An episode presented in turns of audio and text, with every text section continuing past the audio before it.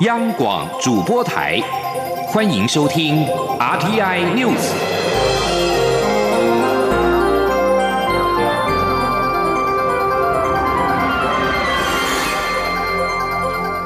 各位好，欢迎收听这节央广主播台提供给您的 RTI News，我是陈子华。今天是八二三战役六十二周年，蔡英文总统专程前往金门主持公祭及追思活动。陪祭人员除了我方的高级官员之外，美国在台协会 IT 处长厉英杰出席雨祭，备受了媒体的关注。而金门防卫司令部表示，八二三战役不仅是创造国军战史上光荣的一页，更为国家奠基安全繁荣以及台海长期的和平发展。记者黄兆坤的报道。上香献花，请脱帽默哀。蔡总统首先协同参战将士、彝族代表、政府官员及三军官兵代表，至太武山公墓忠烈殿为已故革命先烈致祭。随后转往太武山公墓墓冢区主持仪式，表达对前人的追思、感念、缅怀忠义爱国情操。典礼庄严隆重，陪祭人员包括国安会秘书长顾立雄、国防部长严德发、陆军司令陈宝瑜等官员及将领。美国在台协会处长厉英杰及 AIT 多位官员也到场雨祭。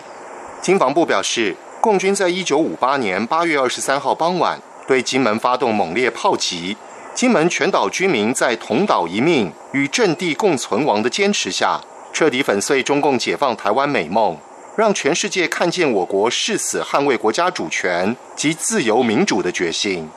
殉职烈士陈胜前彝族配偶陈黄阿春受访时谈起往事，仍忍不住哽咽。其子陈耀坤表示，今年的纪念活动感受比六十周年好很多，但因为其父是在小金门阵亡，每年此刻却无法前往当地。希望经防部可以安排彝族到小金门祭拜先人，另也期盼政府可以颁发模范母亲给辛苦的遗孀。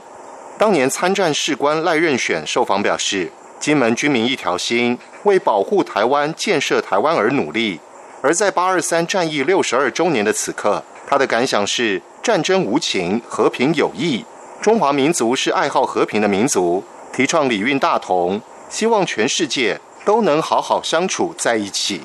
中央广播电台记者王兆坤金门采访报道。而对于 IT 处长李英杰首次到金门出席八二三战役追思活动，总统府发言人张敦涵表示，感谢美国友人参与今天的活动。台湾也是持续和理念相近的国家，持续深化合作，共同为区域的和平稳定以及共同的繁荣与福祉贡献努力。另外，AIT 在下午的时候在脸书粉丝团贴文表示，从八月初到八月底，AIT 都在欢庆美台安全合作月。美台安全合作的历史可以追溯到好几十年前，也一直是台美伙伴关系中极为重要的一环。EIT 表示，丽英结合蔡英文总统一同为当年在战役当中牺牲殉职的国军将士上香致敬。而典礼之后，丽英杰前往雪头码头，在两名。美国军官孟登道中校以及法兰克林中校的纪念碑前献花致意。UIT 表示，这两位美国军官在一九五四年金门九三炮战当中，与台湾同胞一同抵御中华人民共和国，在猛烈炮火当中英勇殉职。而这样的纪念活动一再提醒，今天美台安全合作，其实是在建立多年来让我们引以为傲、切实实践真朋友、真进展的历史之上。淘宝台湾在之前以登记外国分公司的方式进入到台湾，并没有经过投审会的审查。不过，淘宝台湾背后是不是有中资的问题，一直以来是引发了讨论。经济部投审会也展开调查。投审会在今天表示，淘宝台湾如果有入资，事前就应该申请；如果没有申请，就是违规。而目前也正在调查当中，没有时间表。记者陈林信宏的报道。中国阿里巴巴旗下电商购物淘宝台湾去年十月宣布正式在台湾上线，主打整合台湾在地与中国跨境的商品，强调多元支付、宅配到家、超商取货以及退货机制，要将更好的服务提供给台湾消费者。不过，阿里巴巴透过品牌授权英商克雷达投资有限公司台湾分公司经营淘宝台湾，早就引发中资绕道来台的疑虑。经济部投审会二十三号正实，目前确实正在调查淘宝台湾是否背后有中资，但却没有事先经过投审会审查。投审会发言人苏启燕指出，目前投审会认定淘宝台湾是否为中资有两大要项。第一是中资持股是否超过百分之三十？目前查证的结果是阿里巴巴确实有投资英商克雷达，但持股并没有到百分之三十。第二则是控制能力的部分，也就是阿里巴巴对于英商克雷达是否有控制能力，而控制能力的标准包括股东表决权是否过半，董事其次是否过半。以目前来看，这两者都没有，这也是投审会一直无法完成认定的原因。苏启燕说：“嗯，所以现在变成说，剩下的要确认的项目就是说，阿里巴巴在营运上对它有没有控制能力。不过这个东西就会牵涉到一些比较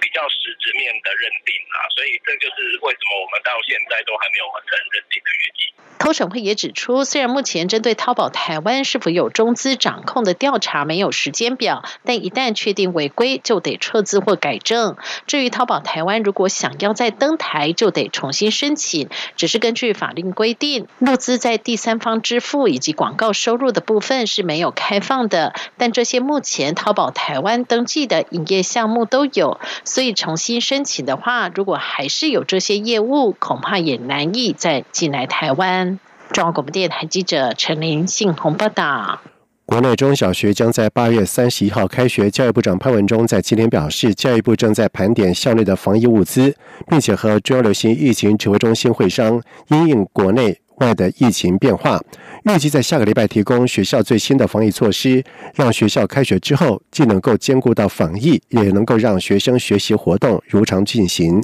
记者江昭伦的报道。暑假即将结束，但国外疫情依旧严峻。面对新的学期，学校防疫作为是否有所调整？教育部长潘文忠二十三号出席祖父母节全国性庆祝活动记者会后受访表示，教育部已经在两周以前，针对有关校园未来应应防疫物资进行盘点，做好一切准备。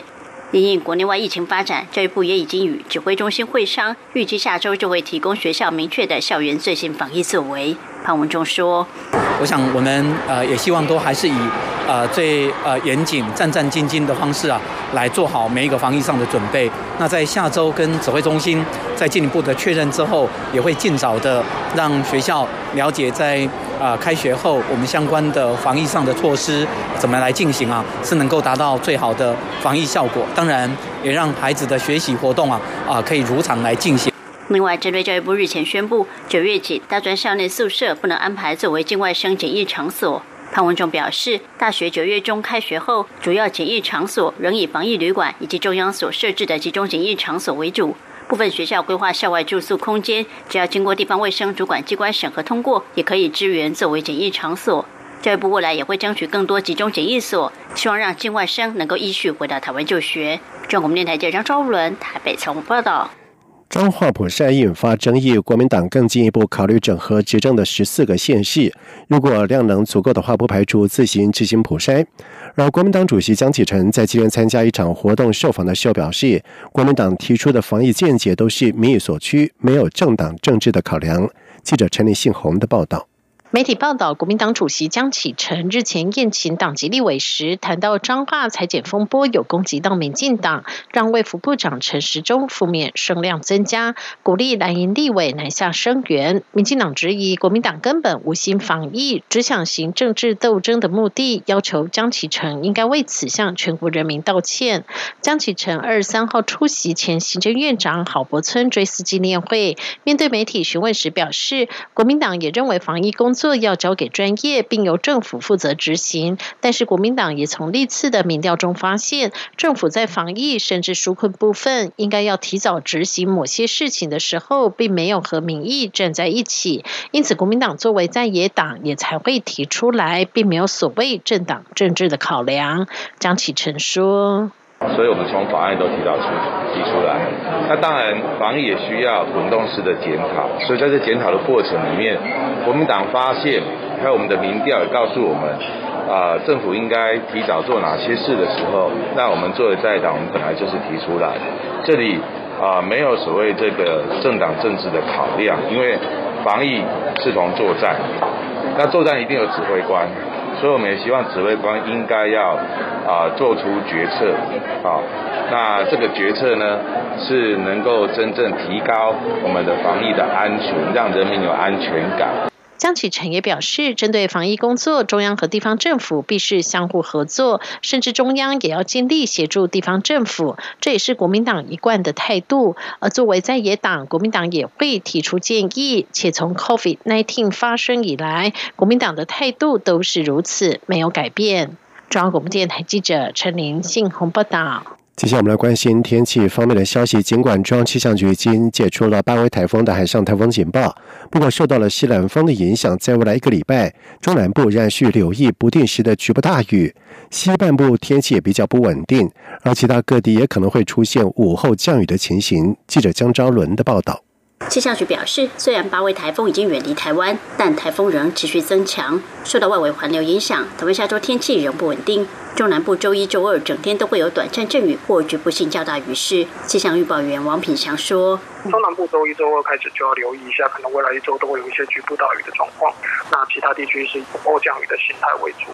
温度部分，花东与南部地区因为多云加上降雨，气温约在摄氏三十一度到三十三度之间；中南部以北约摄氏三十三度到三十五度，局部地区温度可能还会更高。但整体而言，未来六天全台各地仍不稳定，气象局提醒民众要随时留意天气预报。中国电台记者周伦台北采访报道。在外电消息方面，哥伦比亚在二十一号透露，由于卡拉卡斯和德黑兰的关系日深，委内瑞拉正在考虑向伊朗购买飞弹。而美国总统马杜罗也在二十二号戏称这是一个好点子。伊朗五月间对委内瑞拉供应汽油，缓解美国长期的汽油的短缺。在伊朗跟委内瑞拉扩大贸易关系，试图缓解美国制裁计划的冲击之际，伊朗此举引来了华府的警觉。